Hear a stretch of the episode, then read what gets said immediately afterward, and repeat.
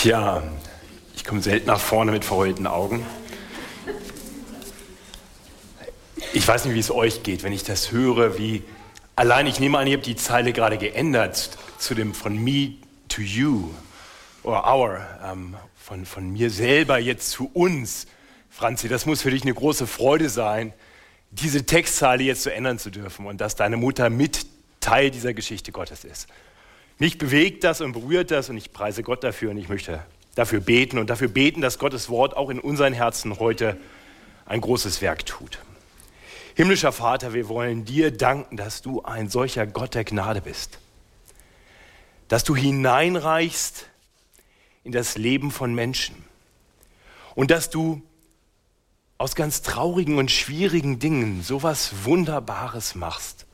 Danke, dass ja das, was Leid war im Leben von Edith, auch von ihrem Mann, als sie nicht verstehen konnten, was geschah im Leben ihrer Tochter und als sie erleben mussten, wie sich die Familie abwandte, wie du das gebraucht hast, weil du dich in all dem Edith zugewandt hast und ihr Herz aufgetan hast. Danke, dass du auch heute noch wirkst. Danke, dass dein Wort sie hier erreichen durfte. Und wir wollen beten, Herr, dass du auch uns hier und heute offene Ohren und offene Herzen gibst, dass auch wir so angerührt werden von unserer eigenen Sündhaftigkeit, von deiner Heiligkeit und von deiner Gnade und Barmherzigkeit, die uns doch immer wieder hineinruft in deine liebenden Arme. So gebrauche die Verkündigung deines Wortes auch heute. Wir beten in Jesu Namen. Amen.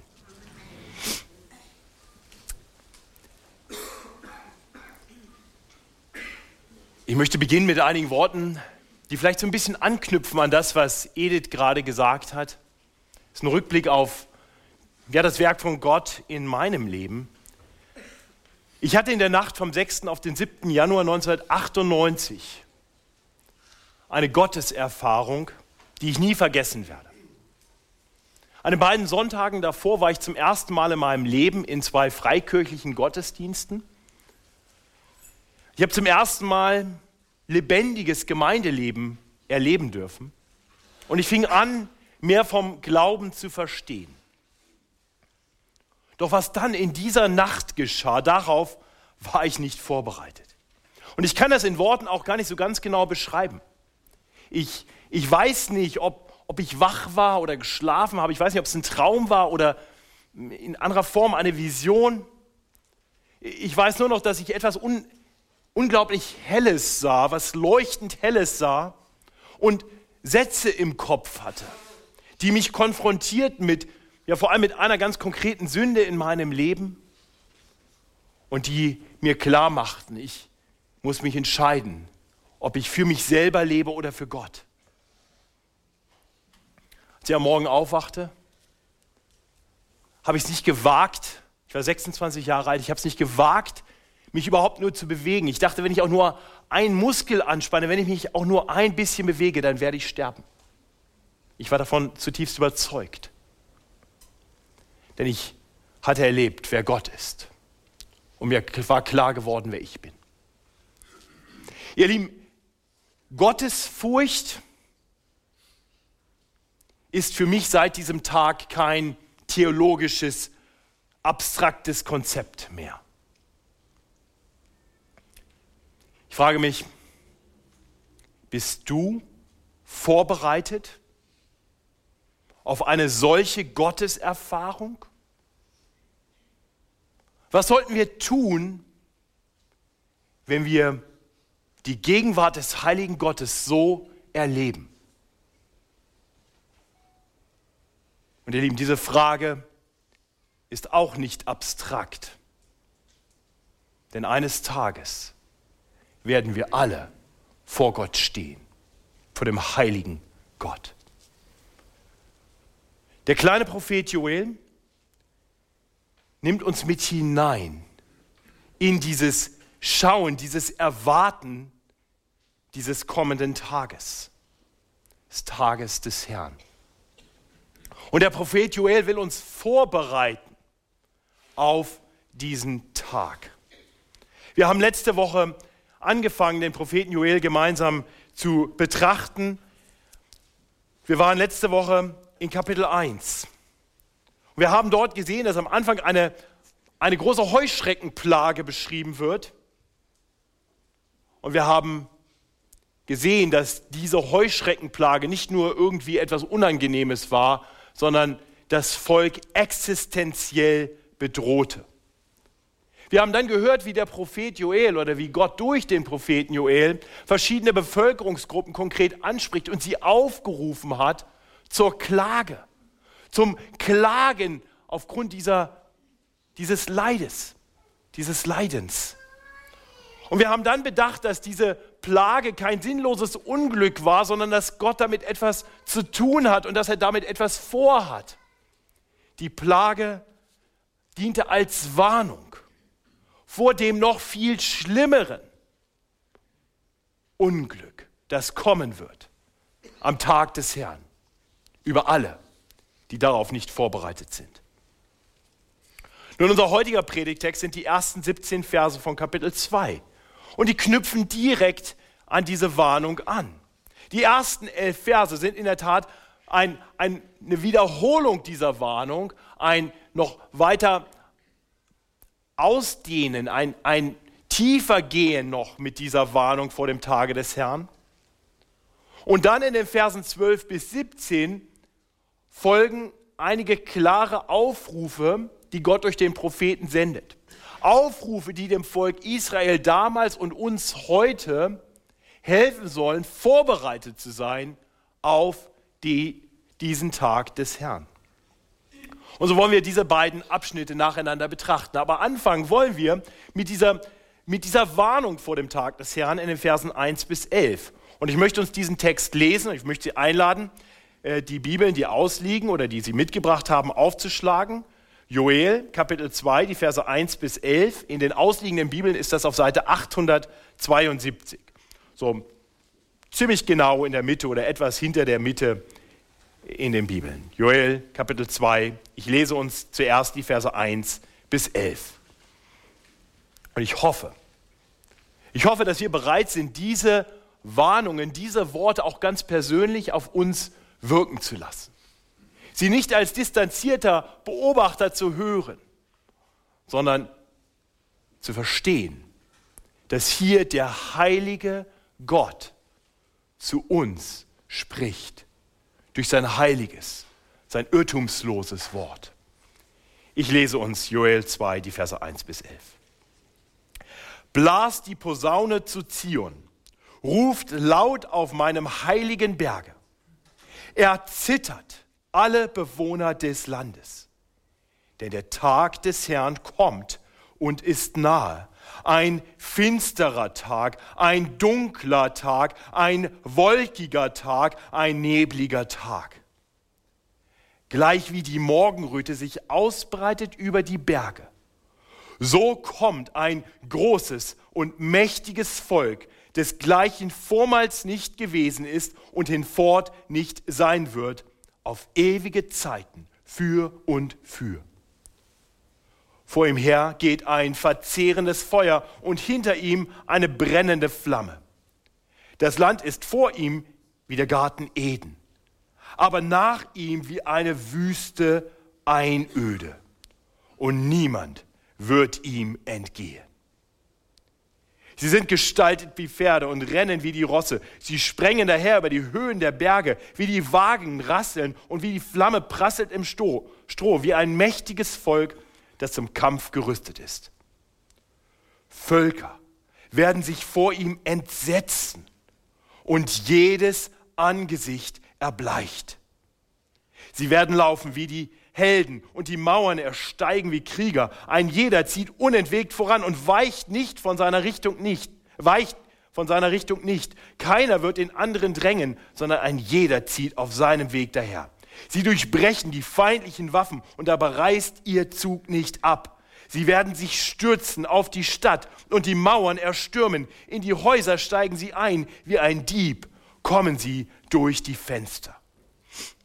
Vor ihm erzittert das Land und bebt der Himmel.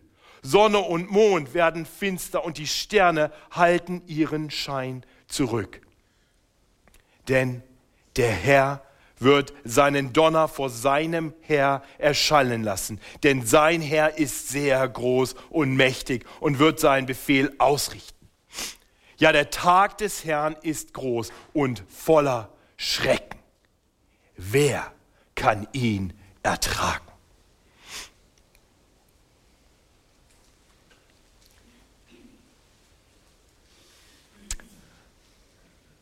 Nun, was hier beschrieben wird, ist in der Lutherbibel überschrieben mit Schilderung des Heuschreckenheeres. Ich glaube nicht, dass das zutrifft.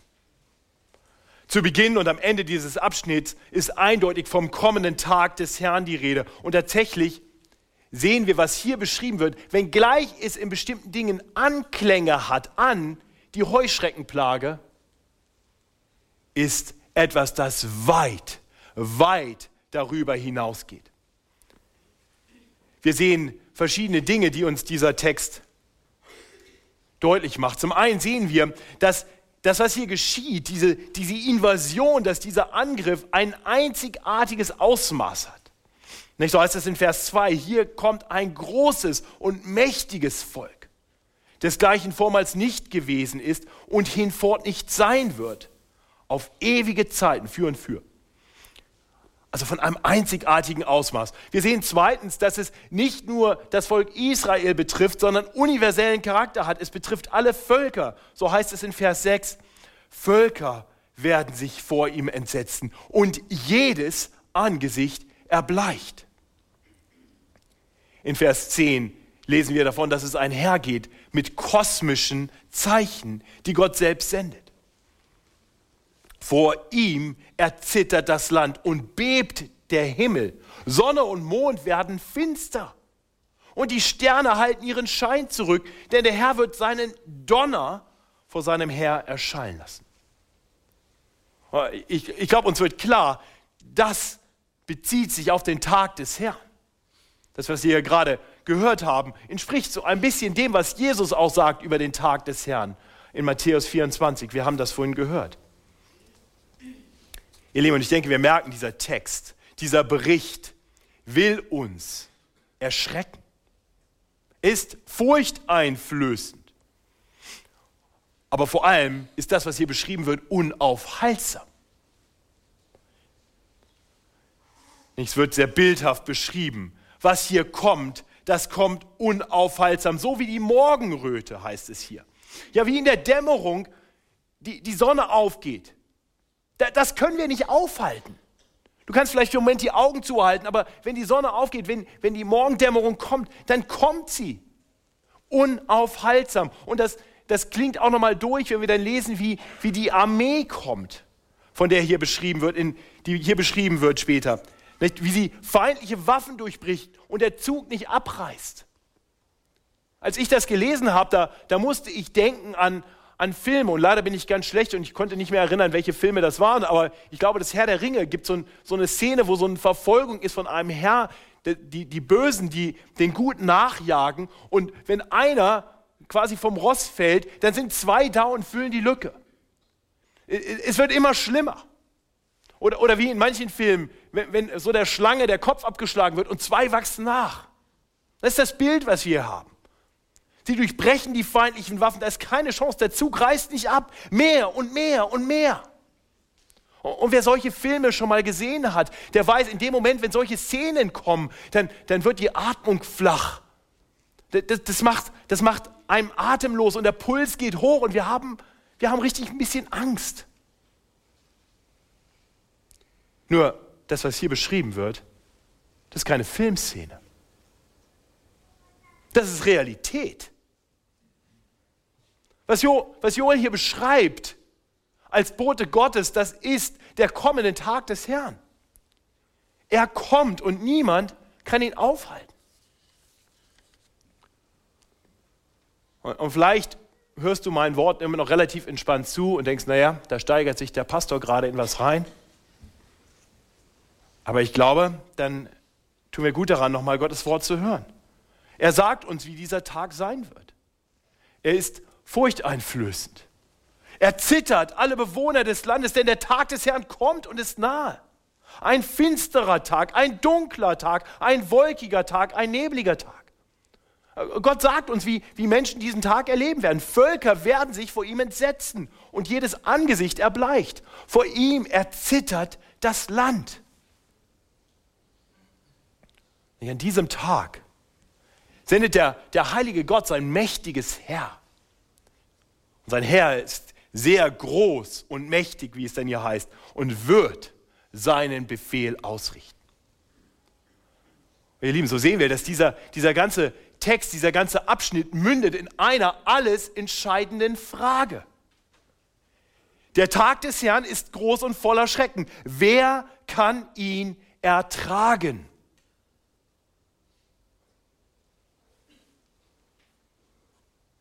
Wer kann ihn ertragen? Damit sind wir zurück bei der Eingangsfrage. Bist du vorbereitet auf diesen kommenden Tag des Herrn? Als ich am 7. Januar 1998 aufwachte, zu mir kam, da wusste ich nicht, wie ich vor Gott bestehen kann. Ich, ich dachte nur eine Bewegung, ich werde vergehen, ich werde sterben. Und für mich war klar, dass dieser Tag des Herrn für mich ein gefährlicher Tag ist, ein schrecklicher Tag ist. Weil mir klar war, ich bin Sünder und Gott ist heilig. Und ich bete, dass du diese Erkenntnis auch hast. Dass du nicht locker diesem Tag entgegengehst und sagst, dann werde ich es dem Gott schon mal erklären, wie das sein wird. Passt schon? Nein. Gott ist ein heiliger Gott und wir sind es nicht. Gott ist ein gerechter Richter und wir sind ungerecht. Und wer das versteht, für den muss das, was jetzt folgt, wie Balsam sein. Denn hier kommt jetzt in den Versen 12 bis 17 die Antwort auf die Frage, wer kann ihn, wer kann diesen Tag des Herrn ertragen? Joel nennt uns drei Dinge. Er ruft uns zu drei Dingen auf, die uns vorbereiten, sodass wir diesen Tag ertragen können, sodass wir getrost diesem Tag entgegensehen können. Hört diese mutmachenden Worte, die auf diese Schreckensbotschaft folgen. Ich lese uns zuerst die Verse 12 bis 14. In diesen Versen hört, die beginnen mit diesem wunderbaren Wort. Es gibt so ein paar Worte in der Bibel, die sind immer herrlich. Wenn da aber steht, dann ist das eine gute Nachricht. Aber Gott. Und auch hier, doch auch jetzt noch doch auch jetzt noch, spricht der Herr, bekehrt euch zu mir von ganzem Herzen, mit Fasten, mit Weinen, mit Klagen. Zerreißt eure Herzen, nicht eure Kleider, und bekehrt euch zu dem Herrn, eurem Gott. Denn er ist gnädig, barmherzig, geduldig und von großer Güte. Und es gereut ihm bald die Strafe. Wer weiß, ob es ihn nicht wieder gereut und er seinen Segen zurück, zurücklässt, sodass ihr opfern könnt Speisopfer und Trankopfer dem Herrn, eurem Gott. Oh Halleluja, wenn wir verstanden haben, wie bedrohlich, wie ernst dieser kommende Tag des Herrn ist, dann ist doch, dann ist doch diese Botschaft eine Freudenbotschaft. Hier, hier, kriegen wir jetzt gezeigt, Gott kommt auf uns zu, aber er kommt nicht mit erhobener Faust, um uns weh zu tun. Er kommt mit einer offenen Hand mit der er uns wirbt, mit der er uns zu sich ruft. Und so ist Gott. Er ist wie ein liebender Vater, der seinem rebellischen Kind zwar sagt, wenn du jetzt nicht damit aufhörst, dann, aber dann um das Herz des Kindes wirbt und, und versucht, das Kind dazu zu bringen, aufzuhören mit der Rebellion und wieder zu ihm zu kommen, damit er das Kind wieder liebevoll in die Arme schließen kann. Gott will niemanden strafen. Er, er will uns gnädig und barmherzig sein. Das entspricht seinem Wesen. So hat er sich einst dem Mose auf dem Berg vorgestellt und so stellt er sich uns auch hier vor. Er ist gnädig, barmherzig, geduldig und von großer Güte. Und die, die ursprünglichen Zuhörer des Propheten, die hatten gerade eine Vorschau auf das kommende Gericht am Tag des Herrn bekommen. Sie hatten diese verheerende Heuschreckenplage erlebt. Und zur Zeit des Propheten Joel war es normal für Menschen in Zeiten großer Not, ihre Not zum Ausdruck zu bringen durch lautes Klagen. Und darin, dass sie ihre Kleider zerrissen, war Ausdruck einer, eines öffentlichen, einer öffentlichen Trauer. Es ist gut vorstellbar, dass viele Israeliten genau das taten in dem Moment, wo sie diese große Not erlebten. Das würden wir heute hier in Deutschland nicht mehr tun. Ne? Also keiner von uns käme auf die Idee, seine Kleider zu zerreißen, wahrscheinlich auch keine großen Klageschreie anzustimmen. Wir werden wahrscheinlich eher still, senken den Kopf, tragen vielleicht in Zeiten von Trauer schwarze Kleidung. Ich weiß nicht, wie, wie deine Reaktion aussieht, wenn, wenn du merkst, die, die Not, deine Not ist groß. Du erlebst etwas Schlimmes und trauerst. Nun, mir ist klar, dass eine Predigt wie diese eine Reaktion haben kann, die dazu führt, letztendlich, dass wir nachher rausgehen und sagen, okay, jetzt fröhlich lachen ist jetzt wahrscheinlich nicht angemessen nach so einer warnenden Predigt. Die war ganz schön hart. Gucken wir für eine Zeit, wird es zerknirscht und, und die Stimme etwas gesenkt und vielleicht sogar auch wirklich betroffen ein bisschen. Aber, aber wenn diese Betroffenheit nicht zu wahrer Umkehr führt, nicht zu wahrer Lebensveränderung, dann war die Predigt nutzlos. Das ist die Botschaft, die Joel hier bringt für die von den Heuschreckenplagen betroffenen Zeitgenossen. Nachher, er macht deutlich, dass Gott die äußeren Dinge nicht interessieren. Nicht die zerrissenen Kleider, nicht die gesenkten Köpfe. Ihn interessieren die Herzen. Er, er sucht zerrissene Herzen. Nicht, nicht nur eine Betroffenheit, sondern, sondern eine Neuausrichtung. Und so ruft der Prophet Menschen zu einer wahren Bekehrung. Eine Bekehrung, die wirklich eine Neuausrichtung des Lebens ist. Das heißt, wer sich zu dem Herrn bekehrt, der erkennt ihn wirklich als Herrn an. Der, der hört auf das, was er zu sagen hat, auch, auch dann, wenn es uns mal nicht gefällt. Ich weiß nicht, wahrhaft bekehrt, der liest Gottes Wort nicht wie einen weisen Ratgeber, dem man für gewöhnlich folgt, aber wenn es dann vielleicht mal nicht so passt, auch verwirft. Nein, wer sich, wer sich wahrhaft bekehrt, der erkennt, dass Gott der wirklich absolut gute und weise Herr ist, dem unser Vertrauen gebührt, der, der unser Vertrauen verdient und dem wir deshalb wirklich in allem gehorchen sollten, auf den wir immer hören sollten. Weil wer, wer sich bekehrt, der gibt Gott wirklich sein Herz. Vielleicht ein bisschen so wie bei einer Hochzeit. Man sagt Ja zu ihm, nicht nur für einen Tag oder für eine Zeit, sondern für den Rest des Lebens. Oh, ihr Lieben, ich gehe davon aus, dass unter uns Menschen sind, die sich in diesem Sinne noch nie bekehrt haben. Ich weiß, dass manche denken, Matthias, muss das sein, jede Woche so Evangelium erklären. Aber ich bin froh, dass Edith gekommen ist, unbekehrt und das Evangelium gehört hat und angesprochen war. Und ich freue mich über jeden anderen, der diese Worte so hört. Und, und wenn du heute hier bist, dann, dann möchte ich sagen, schön, dass du hier bist. Du bist herzlich willkommen und ich hoffe, du hörst diesen Aufruf zur Bekehrung. Gott möchte dein Herz. Er möchte dich. Er möchte dir ein lieber Vater sein und kein schrecklicher Richter. Aber Gott ist real. Deswegen wende dich ihm zu. Lass dich rufen von Gott. Wer kann bestehen am Tage des Herrn? Alle, die sich wahrhaft von Herzen bekehren.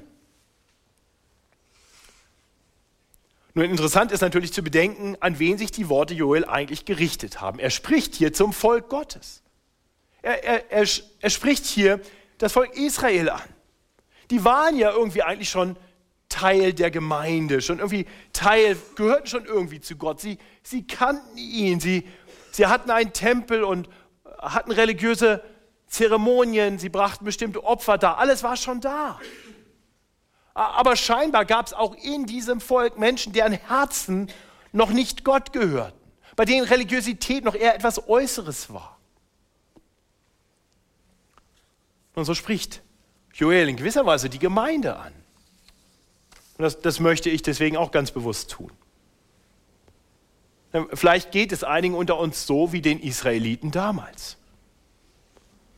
Vielleicht, vielleicht lebst du als Teil einer christlichen Gemeinschaft und, und fühlst dich auch wohl darin und, und pflegst auch eine gewisse Frömmigkeit und bestimmte Dinge tust du, weil man sie so tut als Christ. Du machst mit.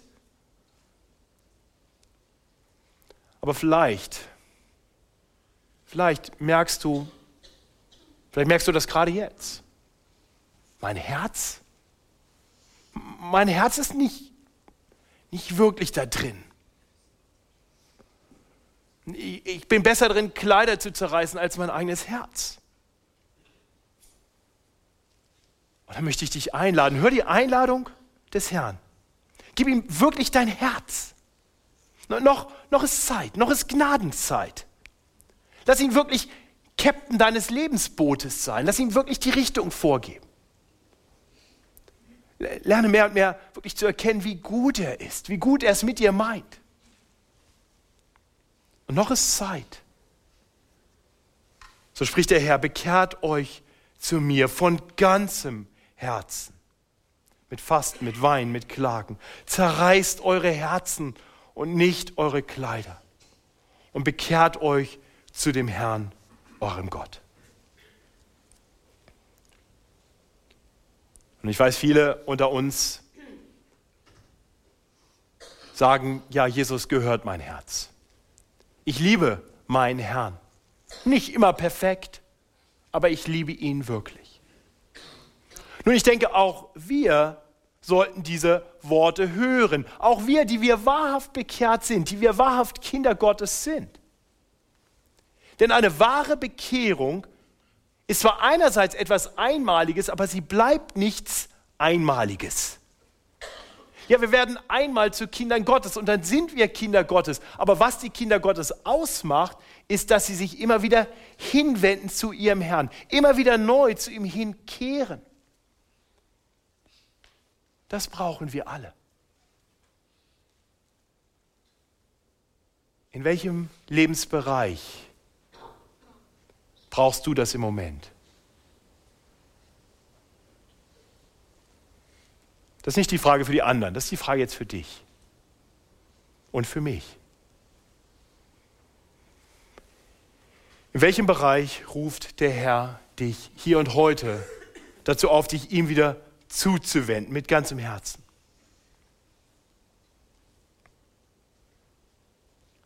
Und dann bitte ihn, bitte ihn, dein Herz neu zu füllen mit Liebe. Aus eigener Kraft schaffen wir das nicht, aber er wird es tun in den Herzen seiner Kinder. Dazu hat er uns seinen Geist gegeben, der uns immer wieder überführt vom Buße und der uns immer wieder hilft, uns ihm zuzuwenden. Bitte Gott konkret darum. Nach der Warnung vor dem schrecklichen Tag und dem Aufruf zur Bekehrung sagt Joel dann in Vers 14 etwas, das Mut macht. Wer weiß, ob es ihn nicht wieder gereut und er seinen Segen zurücklässt, sodass ihr opfern könnt Speisopfer und Trankopfer dem Herrn, eurem Gott. Wer letzte Woche hier war, der erinnert sich, dass ein, eine große Not im Volk Israel die war, dass sie die Opfer, die vorgeschrieben waren, nicht mehr bringen konnten, weil durch die Heuschrecken alles zerstört war. Ihre, ihre Beziehung, ihr Glaubensleben war ganz wesentlich, ganz elementar beeinträchtigt durch die Heuschreckenplage. Und hier macht jetzt Joel Hoffnung. Er, er sagt nicht, dass Gott zwingend die Lebensumstände verändern wird. Er verspricht nicht, dass Gott das tun wird, aber er, er bringt eine Hoffnung zum Ausdruck. Sagt, wenn wir uns Gott zuwenden, dann werden wir immer mal wieder erleben, dass Gott gnädig eingreift und Lebensumstände verändert. Was Joel hier nicht direkt sagt, aber was uns der Rest der Bibel sehr deutlich sagt, ist, wenngleich diese, diese vorübergehende, dieses vorübergehende Eingreifen, dieses Eingreifen in den Lebensumständen nicht gewiss ist, so ist absolut gewiss, dass jeder, der den Namen des Herrn anruft, jeder, der sich ihm zuwendet und ihn als seinen Retter und Herrn anerkennt, am Tag des Herrn bestehen kann. Denn Gott ist gnädig und barmherzig und er vergibt allen, die sich ihm zuwenden. Das bringt uns schließlich noch zu einem zweiten und dritten Aufruf, die werden wir deutlich kürzer betrachten. In den Versen 15 bis 16 hören wir einen zweiten Aufruf. Hier hören wir Worte, dass Gott sein Volk dazu aufruft, sich vor ihm zu versammeln. Blast die Posaune zu Zion, sagt ein heiliges Fasten an, ruft die Gemeinde zusammen. Versammelt das Volk, heiligt die Gemeinde, sammelt die Ältesten, bringt zusammen die Kinder und die Säuglinge. Der Bräutigam gehe aus seiner Kammer und die Braut aus ihrem Gemach. Ja, der erste Aufruf, den wir hier hören, ist ein Aufruf zum Fasten. Das ist eine, eine geistliche Disziplin, die in unseren Tagen wenig Konjunktur hat. Ja, auch, auch hier geht es nicht um etwas Äußeres, ja, dass man irgendwie sagen kann, ich habe jetzt in der Fastenzeit gefastet und jetzt bin ich irgendwie besonders fromm. Nee, worum es hier wirklich geht, ist sich frei zu machen von Dingen, die uns, die unseren Fokus auf sich ziehen uns, uns wirklich zu konzentrieren, auszurichten auf Gott. Also wenn du die Fastenzeit eigentlich nur als eine bessere Diätzeit gebrauchen möchtest, das ist okay. Diät ist nicht verboten biblisch, aber darum geht es nicht. Ne? Worum es hier wirklich geht, ist, ist eine Ausrichtung auf Gott und Störendes fernzutun. Von, von da finde ich es völlig legitim zu sagen, in der Fastenzeit muss ich nicht unbedingt aufs Essen verzichten, sondern ich verzichte vielleicht auf, auf Medienkonsum oder, oder was auch immer in meinem Fall mich vor allem ablenkt, davon Zeit mit Gott zu verbringen. Vielleicht mal ein guter Plan, der Prediger redet jetzt gerade zu sich selber, ähm, mal das Handy nicht vor 9 Uhr in die Hand zu nehmen. Ja? Vorher gibt es die Bibel. Und man muss nicht so tun, als wenn man die immer auf dem Handy liest, ne? weil man liest ja so viel anderes da auch noch. Aber hier stehen keine anderen Sachen drin. Wäre mal ein Beispiel. Das wäre ein Weg, wie wir uns Gott wirklich zuwenden mit ganzem Herzen. Aber das ist eigentlich hier nur der, der, der Nebenaspekt, ruft ein heiliges Fasten aus. Was, was wirklich das große Echo dieses Textes ist, ist noch ein anderer. Ich hoffe, wir haben das gehört. Joel ruft die Gläubigen zusammen. Das ist das Echo. Ne? Das ist das Echo, was wir immer wieder hören. Wir, wir hören, ruft die Gemeinde zusammen, versammelt das Volk, sammelt die Ältesten, bringt die Kinder und die Säuglinge zusammen. Selbst der Bräutigam soll aus seiner Kammer kommen, die Braut soll kommen, alle kommt zusammen, kommt zusammen, ruft er. In Anbetracht des kommenden Tages des Herrn, zieht euch nicht zurück, macht nicht euer eigenes Ding, wir brauchen einander. Okay, war das damals so oder ist das heute noch so? Und das Interessante ist, dass das Neue Testament genau diese Worte und Gedanken aufgreift. Hebräer 10, Vers 25. Lasst uns aufeinander Acht haben und uns anreizen zur Liebe und zu guten Werken und nicht verlassen unsere Versammlungen, wie einige zu tun pflegen sondern einander ermahnen. Und das umso mehr, als ihr seht, dass sich der Tag naht. Und wir sind heute weit über 2000 Jahre näher an diesem Tag, der sich immer noch naht, als Joel damals. Joel damals ruft die Menschen schon dazu auf, kommt zusammen, sammelt euch, vereinsamt euch nicht, zieht euch nicht zurück, ihr braucht einander. Und diese Worte gelten uns umso mehr. als Pastor gehe ich regelmäßig unsere Mitgliederliste durch. Als Älteste beten wir regelmäßig für die Mitglieder der Gemeinde. Und wir kommen immer wieder zu, zu Gesichtern in der Mitgliederliste oder zu Namen, und sagen, Mensch, den habe ich lange nicht gesehen. Der kommt sehr unregelmäßig. Der nimmt eigentlich am Gemeindeleben nicht teil. Obwohl es möglich wäre. Wir kennen natürlich auch die, die es einfach nicht können. Vielleicht brauchen einige unter uns in diesem Bereich auch eine Bekehrung ihres Herzens. Ich möchte das ganz bewusst werbend sagen. Wenn, du zu denen gehörst, die nur selten kommen, die meinen Gottesdienstbesuch am Sonntag passt ab und zu mal rein, aber nicht immer, ist, ist nicht unwichtig, aber hat nicht die oberste Priorität. Ich möchte dich herzlich bitten, lass dich von Gott herausfordern. Mach das, das Versammeln mit anderen wieder zu einer echten Priorität in deinem Leben.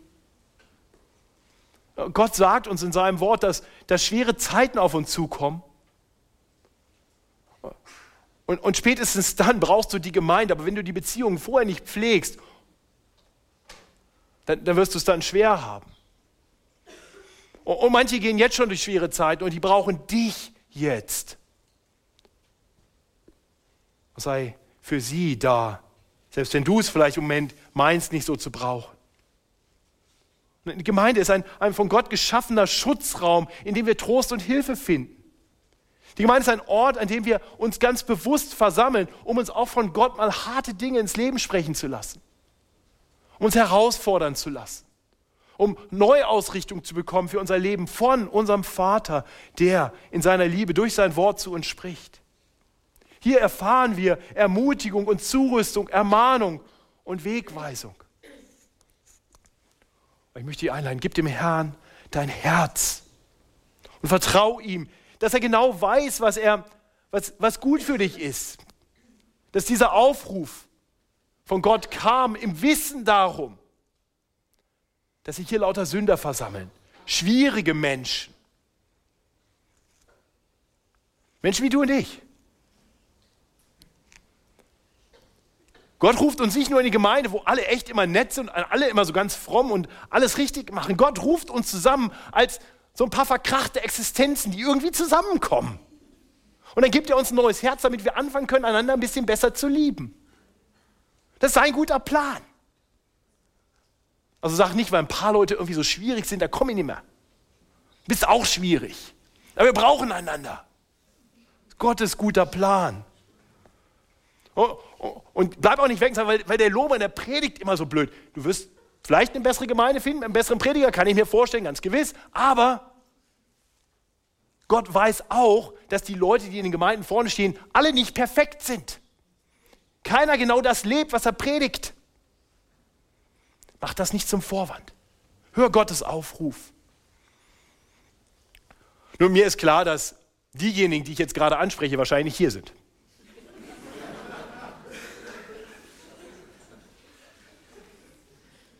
Vielleicht, weil du denkst, sichere Distanz, ab und zu schaue ich mir am Livestream. Hallo? Eigentlich überlegen wir das Ding vielleicht mal wieder abzustellen, damit du hierher kommst. Denn versammeln steht hier. Nicht nur reintunen. Ja? Versammeln, komm. Und natürlich, die meisten sind jetzt auch nicht da im Livestream. Die sind gar nicht da. Die sind offline. Machen irgendwas anderes. Haben andere Prioritäten für Sonntagmorgen. Ihr Lieben, dieser Aufruf, der hier durch Joela geht, ist ein Aufruf an uns alle, den wir weitergeben dürfen. Es ist nicht der Job nur der Pastoren, Menschen wieder zurückzurufen in die Versammlung der Gläubigen. Wir sollen aufeinander Acht haben, füreinander da sein. Wenn jemand aus deinem Freundes- und Bekanntenkreis nicht mehr regelmäßig kommt, dann möchte ich dich ermutigen, sei du hier Sprachrohr Gottes. Lade ein, werbe um diese Menschen. Sprich ihr Herz an. Sag ihnen, es ist gut, für dich und gut für die anderen. In Anbetracht des kommenden Tages des Herrn ruft der Herr uns dazu auf, zusammenzukommen. Und da, wo zwei oder drei oder 200 oder 300 in seinem Namen zusammenkommen, da ist er mitten unter uns. Und in seiner Gegenwart können wir dem Tag des Herrn getrost entgegensehen. Das ist der zweite Aufruf. Wir sehen dann schließlich in Vers 17 noch einen dritten Aufruf wie wir den kommenden Tag des Herrn ertragen können. Lass die Priester des Herrn, des Herrn Diener, weinen zwischen Vorhalle und Altar und sagen, Herr, schone dein Volk und lass dein Erbteil nicht zu Schanden werden, dass Heiden über sie spotten. Warum willst du unter den Völkern sagen lassen, wo ist nur ihr Gott? Und das ist der, der, der schwierigste Aspekt hier, denn Joel ruft hier die Priester dazu auf, sich vor Gottes Thron für Gottes Volk einzusetzen. Äh, in anderen Worten, den Tag des Herrn können die ertragen, die einen Priester haben, der sich für sie vor Gott im Vater einsetzt. Nun haben wir, ich habe das gerade gesagt, als Gemeindeälteste, die für die Gemeinde eintreten im Gebet, aber, aber die Ältesten sind keine Priester. In gewisser Weise sind wir alle dazu berufen, als Priester zu agieren, füreinander einzutreten vor dem Thron Gottes. Aber letztendlich brauchen wir noch einen größeren Priester. Den Priester, der Tränen vergossen hat, als er sah auf Gottes Volk. Der, der über Jerusalem geweint hat. Jesus Christus ist dieser hohe Priester, der für uns eintritt vor dem Thron Gottes. Er ist der Fürsprecher aller, die sich ihm zuwenden, die ihn anerkennen als ihren Retter und Herrn. Alle anderen Priester können nur sehr bedingt für uns eintreten, weil sie selber Sünder sind, weil sie selber auch damals schon nur bedingt Zugang hatten zum, zum Vater. Die, die Priester mussten bestimmte Zeremonien unterlaufen, um überhaupt Zugang zu finden selber. Und dann mussten sie erstmal opfern für ihre eigenen Sünden. Aber dann sandte Gott seinen eingeliebten Sohn. Jesus Christus, der perfekte Priester. Er war frei von aller Schuld. Er musste keine Opfer für sich selber bringen. Er konnte sich selber als Opfer bringen für alle, die auf ihn vertrauen, die sich ihm zuwenden. Und dort am Kreuz, als Jesus starb, da erlebten wir einige dieser Dinge, die am Tag des Herrn geschehen werden. Es gab eine gewisse Vorschau davon. Es wurde schon finster, drei Stunden lang, mitten am Tag. Diese kosmischen Phänomene geschahen dort. Warum? Weil der Tag des Herrn in gewisser Weise dort am Kreuz schon geschehen ist. Jesus nahm dort das auf sich, was am Tag des Herrn kommen wird, sodass alle, die zu ihm fliehen, alle, die zu ihm kommen, am Tag des Herrn befreit sind von diesem Gericht. Und er vertritt uns, nachdem er auferstanden ist von den Toten, aufgefahren in den Himmel, er vertritt uns nun vor dem Thron Gottes. Er tritt für uns ein. Und so können wir in Anbetracht unserer Sünde und im Wissen um die Heiligkeit Gottes immer wieder zu ihm kommen und durch ihn beten. Und wissen, dass wenn wir zu ihm kommen, unsere Sünden bekennen, er treu und gerecht ist und uns vergibt. Denn er hat alle unsere Schuld schon bezahlt, sodass wir befreit vor Gott stehen können. Nun, nachdem ich meine furchteinflößende Gotteserfahrung hatte, wurde mir relativ schnell klar, dass das Ausdruck der Liebe Gottes war. Es war Ausdruck der Liebe Gottes, dass ich das erleben durfte weil mir klar wurde, Gott ruft mich jetzt heraus aus dem Gericht, was mir ohnehin droht. Ich habe jetzt nur wahrgenommen, was ich vorher nicht gesehen habe. Die Gefahr, der drohende Tag des Herrn, der war ja schon da. Der Tag kommt ja nicht erst, weil ich es jetzt verstehe, dass er kommt. Er, er, wäre auch so gekommen. Aber Gott hat in seiner Liebe mich gerufen zu sagen, komm, flieh, flieh aus diesem alten Leben, komm zu mir. Und so durfte ich einige Tage später dem Herrn mein Leben geben. So wie Edith das durfte. Und Ja sagen, Jesus sei du der Herr meines Lebens. Das war am 11. Januar 1998. An dem Tag bekam mein Leben eine neue Richtung. Und ich kann euch sagen, an diesem Tag wich nach einigen Tagen der Unsicherheit die Furcht, die Angst, einem tiefen inneren Frieden, einer großen Freude. Ihr Lieben, der schreckliche Tag des Herrn ist nahe. Deshalb bekehrt euch zu dem Herrn. Versammelt euch in der Gemeinde und vertraut auf Jesus, den ewigen Priester. Und dann, dann sind wir vorbereitet, wenn der Tag des Herrn kommt. Dann müssen wir nichts mehr fürchten. Ich bete. Himmlischer Vater, danke, dass du ein treuer, ein gnädiger, ein barmherziger und geduldiger Gott bist. Herr, du weißt, wo wir noch rebellieren, wo unsere Herzen noch hart sind, wo wir uns noch nicht wirklich zu dir gewandt haben. Oder wo wir das im Moment gerade nicht tun. Herr, ich bete, dass du durch deinen Heiligen Geist an unseren Herzen wirkst. Dass die, die bisher noch ohne dich leben, dich noch nicht wirklich als den Herrn ihres Lebens angenommen haben, zu dir fliehen. Heute noch. Herr, und ich bete für uns, die wir das getan haben, dass wir immer wieder uns dir zuwenden. Dass wir immer wieder unsere Herzen zerreißen. Herzerreißend weinen über die Sünde in unserem Leben. Und uns dir wieder neu zuwenden. Und ich bete, dass du unsere Herzen auch anrührst, dass wir als Gemeinde immer mehr bedacht darauf sind, wirklich miteinander und füreinander da zu sein. Danke, dass du diese Idee hattest, uns nicht nur alleine in Nachfolge zu rufen, sondern uns zusammenzufügen als lebendige Steine in einen Bau, als, als Schafe in einer Herde. Ja, und danke, dass du unser Hirte bist, dass du unser Hohepriester bist, dass du für uns eintrittst vor Gott dem Vater. Und so preisen wir ihn durch dich. Amen.